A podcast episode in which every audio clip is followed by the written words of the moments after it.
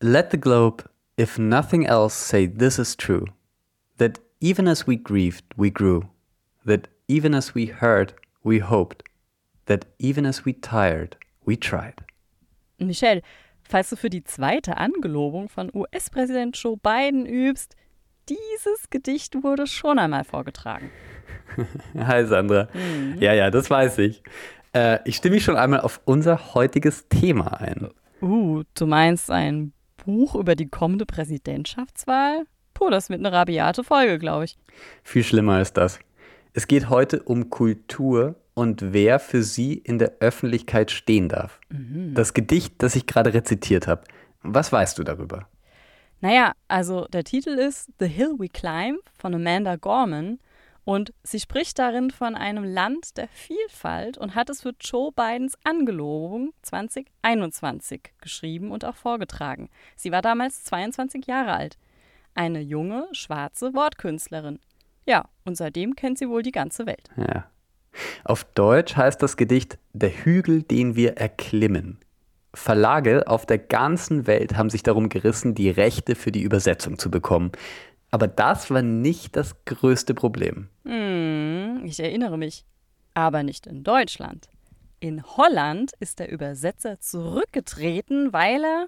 Ja, weil er kritisiert wurde, die falsche Hautfarbe und die falsche sexuelle Orientierung zu haben. Stattdessen wurde der Auftrag an jemanden vergeben, die vom Gesamtbild passender schien und die Diskussion öffentlich auch losgetreten hatte. Naja, ich weiß nicht. Primär geht es ja um die Botschaft hinter diesem Gedicht. Davon auszugehen, dass die Wiedergabe nur ankommt, wenn sie von einem Menschen mit dunkler Hautfarbe gesprochen wird, naja, das halte ich für fraglich. Es sei denn, Amanda Gorman ist der Satz We are striving to forge our union with purpose.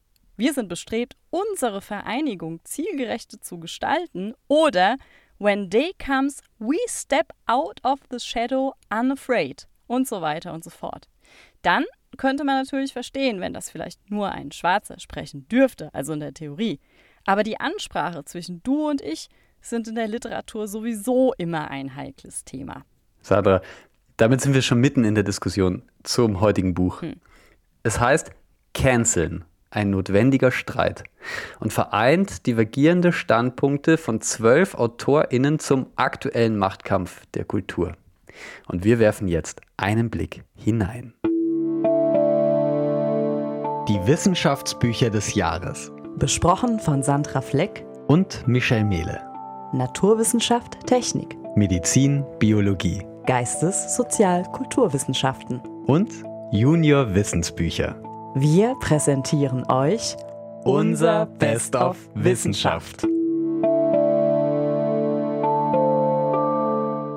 Die Diskussion um Cancel Culture, das ist ja das Buch, um das es heute geht. Da sprechen zwölf vor allem journalistisch oder, oder im Kulturbetrieb tätige Menschen, beziehen Stellung zu diesem Thema. Mhm. Jetzt haben wir am Anfang über das Gedicht gesprochen, The Hill We Climb.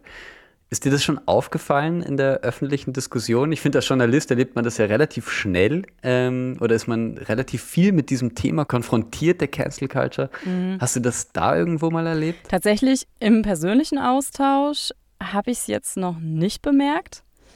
Also ich kenne tatsächlich Menschen aus unterschiedlichen Kulturen, aber ja, dass wir jetzt den Austausch darüber geführt hätten, dass sich da irgendwer angegriffen oder diskriminiert fühlt, wäre mir jetzt nicht bekannt.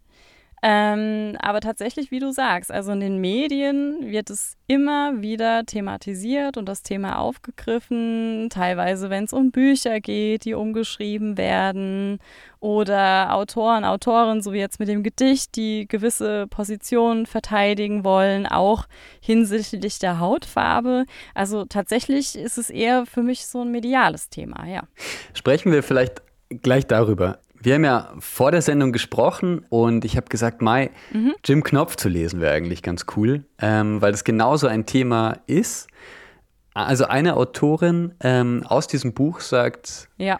warte, ich zitiere das vielleicht, das ist ihr Abschlussstatement. Ähm, Zitieren ist ja immer ganz fein, da wissen unsere Leser auch, wohin die Reise geht. Asal Dadan sagt äh, in, in ihrem kurzen Essay sozusagen für dieses Buch, für mich ist die abschließende Frage nicht, ob man Jim Knopf heute noch lesen darf, sondern weshalb man es überhaupt wollen würde, wenn man sich eine pluralistische Gesellschaft wünscht, in der unsere Kinder als Subjekte ernst genommen und ins Leben mit anderen als Gleiche geschickt werden sollen. Du hast Jim Knopf gelesen. Was ist denn deine Meinung dazu? Ja, also ich kann es nicht leugnen. Ich bin ein ganz, ganz großer Michael Ende-Fan.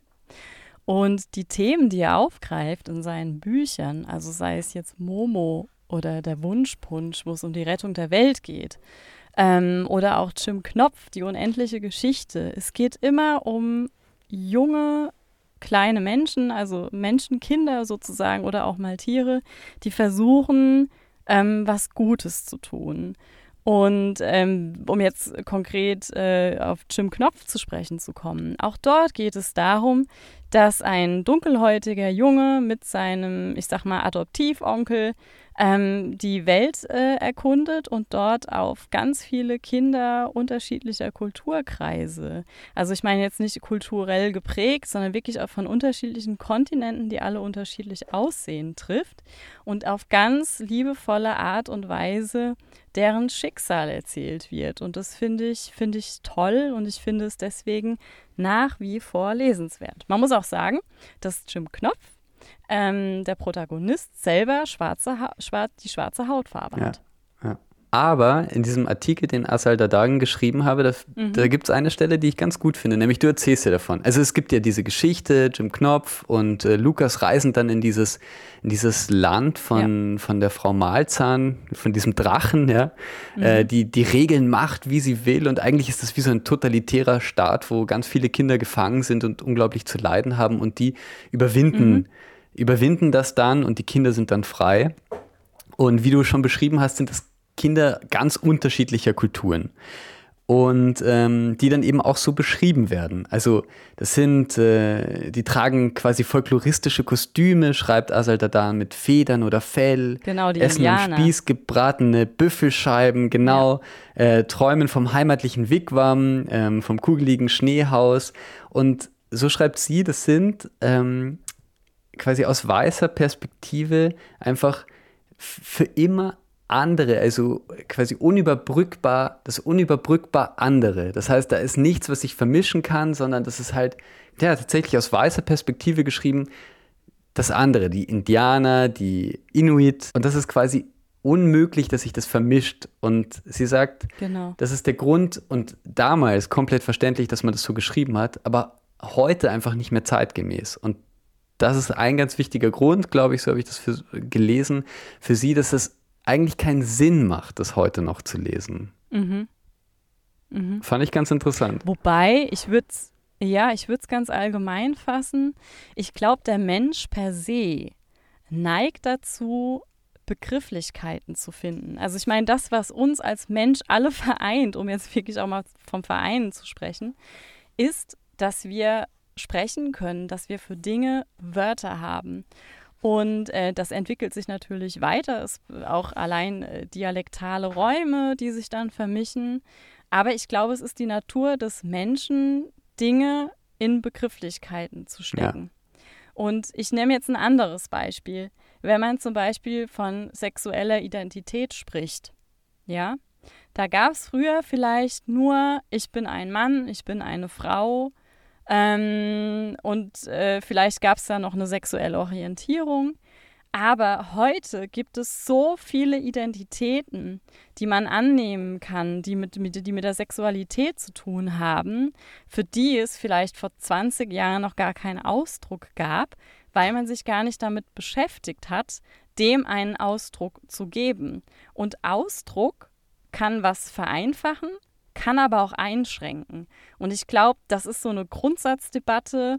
Ähm, da geht es dann gar nicht um, um Bevölkerungsgruppen per se, sondern es geht immer darum, wenn man was beschreiben möchte, dass es halt das, wie wenn du sagst Sessel, ja, jeder sieht einen anderen Sessel vor sich und man kann stundenlang darüber diskutieren, ob der jetzt aus Holz ist, aus Plastik ist, ob der drei Beine hat, vier Beine hat. Ähm, aber irgendwo muss man sich halt treffen. Und ich glaube, die Cancel Culture Kultur versucht halt irgendwie so einen so Treffpunkt halt zu definieren. Ja. ja. Also was du sagst, finde ich wirklich super.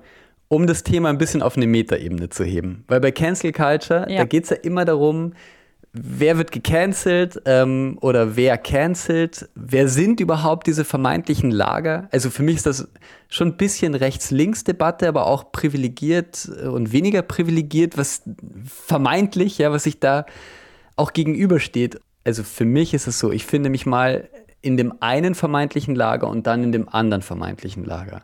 Und das ist für mich dann doch mhm. irgendwie auch ein Standpunkt darüber nachzudenken, wie sehr gibt es diese Lager überhaupt? Oder wie sehr ist Cancel Culture, du sagst, man entwirft einen Begriff, der aber auch einengt. Also wie sehr zerstört dieser Begriff eigentlich auch eine Debatte um einzelne Themen? Also mhm wann sollte ich eigentlich, also wenn ich mir immer gegenseitig an den Kopf werfe, dass das Cancel Culture ist oder dass das Vogue ist oder dass das ein alter weißer Mann ist oder eine alte weiße Frau ja. oder überhaupt, äh, weiß ich nicht, wie auch immer, dann zerstöre ich damit eigentlich eine, eine, eine Debatte.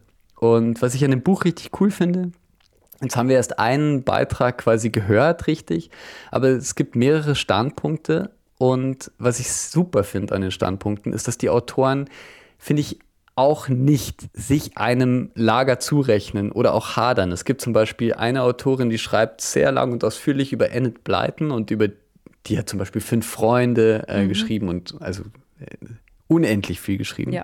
Und da gibt es ja auch einiges auszusetzen aus heutiger Sicht. Mitu Sanyal, dass sie, sie ist indischer Abstammung, dass sie quasi, obwohl ja dort dunkelhäutige Menschen bei Enid, bei Enid ja eher nicht gut wegkommen tatsächlich oft, dass sie sich aber identifiziert hat mit den Abenteuern, die die Kinder erleben. Und das fand ich echt, also ich, das macht für mich dieses Buch wahnsinnig lesenswert, dass es so differenziert geschrieben ist von den Autoren und Autorinnen, die da vorkommen. Mhm. Ja. Wie viele genau. Autoren sind es denn? Zwölf, oder hast du gesagt? So Zwölf Autoren. Genau. Genau, also vor allem aus dem journalistischen Betrieb. Ja. Und was ich eben also total spannend finde, ist, dass dieses, diese Verme also dieses vermeintliche, diese vermeintlichen Lager, die es ja medial so oft gibt, dass die vielleicht gar nicht so existieren. Aber hast du den Eindruck, dass in diesem Buch sich die Autorinnen grundlegend einig sind oder erkennst du auch ähm, äh, extreme Unterschiede in den einzelnen Beiträgen? Also ich finde vielleicht ähm, vom Schwerpunkt, den sie setzen. Also Daniela Striegel, das ist eine Literaturwissenschaftlerin aus Wien, äh, hat auch einen Beitrag und der greift dieses Gedicht auf, das wir am Anfang besprochen haben mhm. und diese Übersetzungsdebatte, die damit zusammenhängt. Ein jeder übersetzt nur noch sich selbst? Fragezeichen. Die Debatte um die Übersetzung von Amanda Gormans The Hill We Climb. Darf ich zum Beispiel eine 22-jährige, darf ich eine junge 22-jährige Amerikanerin übersetzen, auch wenn ich nicht schwarz bin und eine Frau, darf ich sie zitieren, so wie ich das am Anfang gemacht habe. Geht es darum, mich im anderen zu finden? Kann ich das auch als weißer 35-jähriger Mann? Oder kann ich das tatsächlich nur, wenn ich, also sie schreibt das ein bisschen überspitzt, quasi im Verwandtschaftsgrad schon äh, ziemlich nah dran bin, sozusagen. Und das ist ja, ich finde, das ist eine Kritik, die ich auch, also die für mich absolut gilt. Ja, das ist ja genau dasselbe, wie die Debatte um Opern, wo es auch um, um, um schwarzhäutige Protagonisten geht. Also Hausnummer Othello, also der Klassiker in der Debatte von Verdi, wo die Hauptfigur ja auch ein, ein Dunkelhäutiger ist. Ähm, ja, da stellt sich natürlich auch die Frage, darf die ein weißer Mensch überhaupt singen oder muss diese Rolle immer dunkelhäutig sein oder darf es dann sowas Absurdes sein wie ein Weißhäutiger, der dann auch noch mit schwarzer Farbe angemalt wird. Also da gibt es ja alle Varianten. Mhm. Da gab es dann auch immer mal wieder die Diskussion, ja, das dürfen jetzt nur mehr Dunkelhäutige ähm, oder das. Äh, Was denkst du denn ähm, dazu? Naja, ich sage mal so. Ähm, ich würde einfach demjenigen den Vorrang geben, der es gesanglich schafft, diese Rolle zu singen und der dann schauspielerisch diese Rolle auch noch verkörpern kann. Ja. Und vielleicht ist es ja so, was hilft es mir, wenn man einen von Natur aus dunkelhäutigen Menschen auf diese Rolle setzt und er sich keine Mühe mehr gibt, weil er sich vielleicht darauf ausruht, dass er einfach dunkelhäutig ist. Okay. Im Vergleich zu jemandem, der vielleicht weiß ist und sich umso mehr reindenkt, ähm, diese Rolle zu verkörpern. Mhm. Und da sind wir wieder bei dem, was ich ganz am Anfang gesagt habe. Ich möchte nicht in Schubladen denken oder in weiß oder schwarz, also yin-yang-mäßig, sondern man muss sich die Situation anschauen. Ich kann nicht pauschalisiert sagen, diese Rolle soll ausschließlich von einem äh, dunkelhäutigen oder von einem hellhäutigen ähm, gespielt werden oder lass es von mir aus, warum die Debatte schwarz-weiß?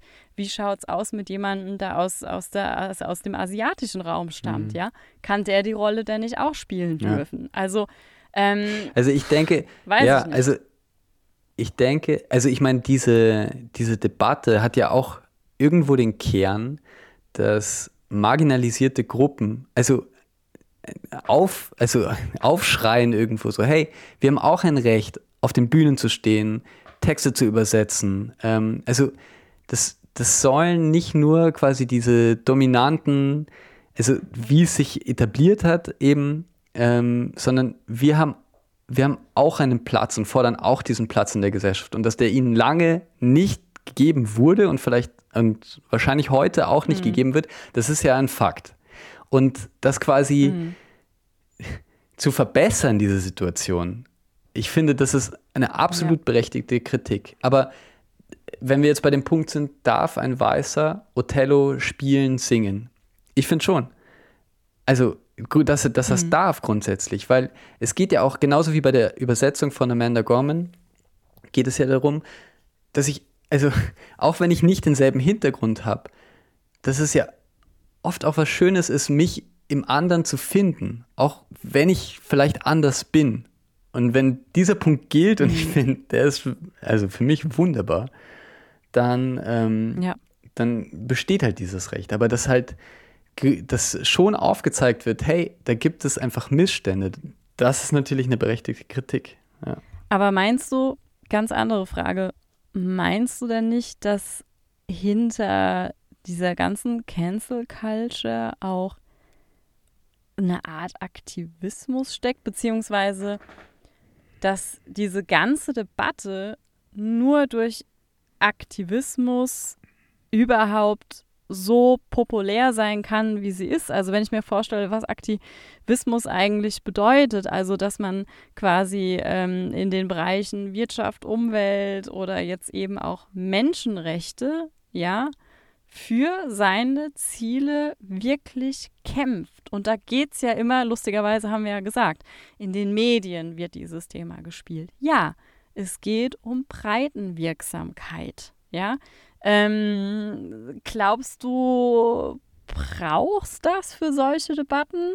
Thematisieren das die Autoren oder haben die vielleicht einen anderen Ausdruck als Aktivismus dafür? Ja, also es gibt zum Beispiel den ersten Artikel, den ich echt schon wahnsinnig toll finde, von Ijoma Mangold, ähm, auch Kulturjournalist für die Zeit. An ihren Worten sollt ihr sie erkennen.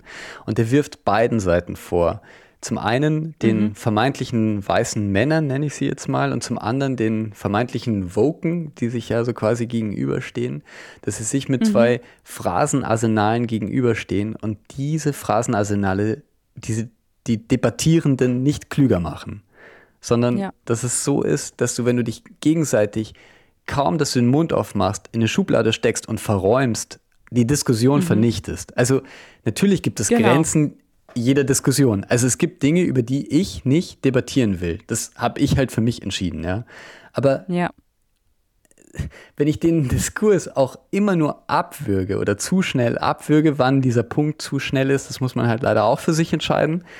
Mhm. Aber dann kann er nicht entstehen. Und dann, also so wie wir uns jetzt beispielsweise austauschen oder wie wenn vielleicht auch HörerInnen Kritik haben ja. an der Sendung oder einen Standpunkt haben zu der Sendung, das einfach mit aufzugreifen und keine Diskussion, vermeintliche Diskussion zu führen, in der es mir nur darum ja. geht, den anderen möglichst schnell zu verräumen, sondern tatsächlich von seinen Argumenten auch was zu lernen. Und ja. also das ist für mich ein wunderbarer Artikel. Und der endet, also mhm. diese Debatte möchte er am liebsten, äh, er sagt, die beste Art, einen Kulturkampf zu beenden, ist Gleichgültigkeit.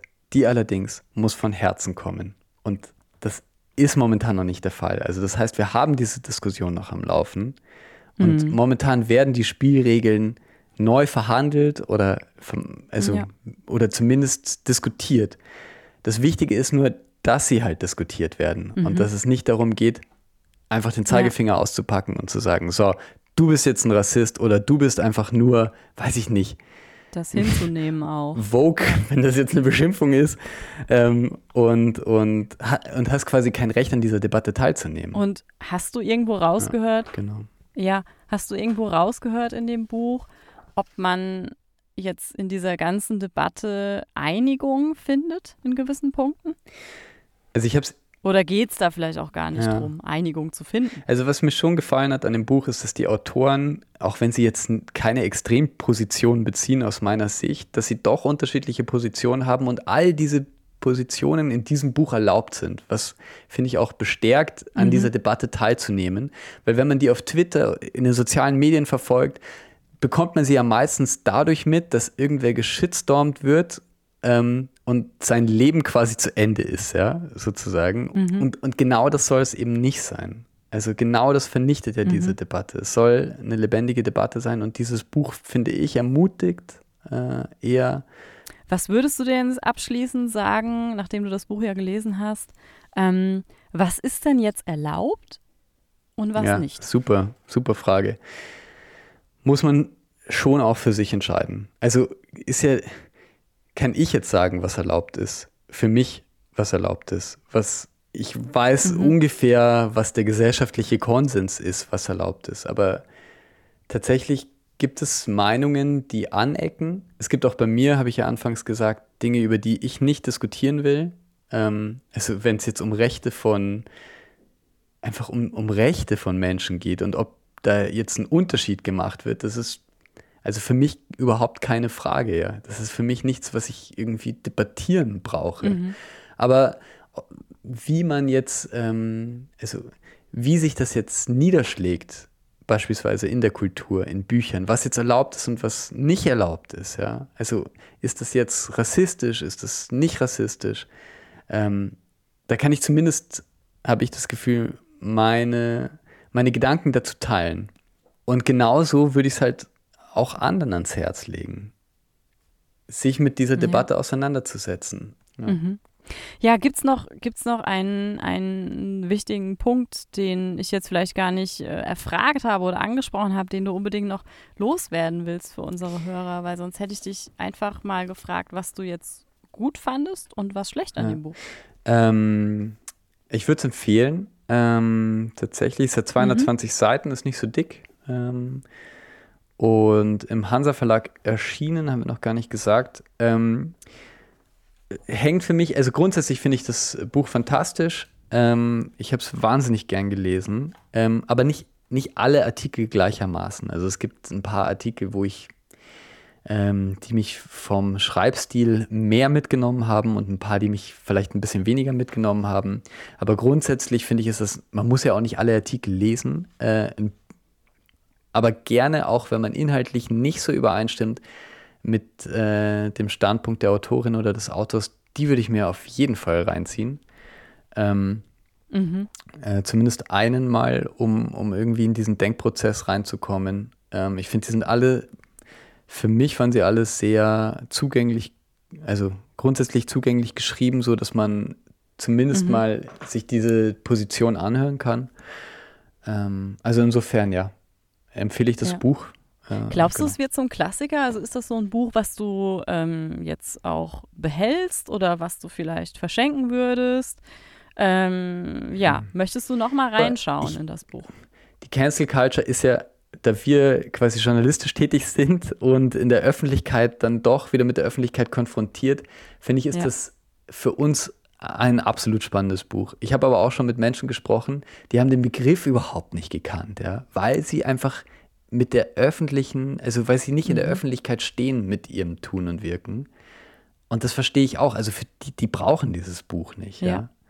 Ähm, aber wenn man irgendwie damit zu tun hat und wenn mhm. man eigentlich noch gar nicht so eine richtige Meinung für sich durchgedacht hat und die aber eigentlich schon gerne hätte, mhm. ja, dann greift zu. Ja, super. Also quasi für so Erstleser und Leserinnen. Und dann könnte das quasi ein Buch sein, ähm, was man in die Hand gedrückt bekommt, so unter dem Motto, hey, ähm, das ist vielleicht nicht allumfassend und vielleicht kann man, kann man mit dem konform gehen oder nicht, aber es regt auf jeden Fall zum eigenständigen Denken an, oder? Höre ich das Richtige Ja. raus? Und Ja.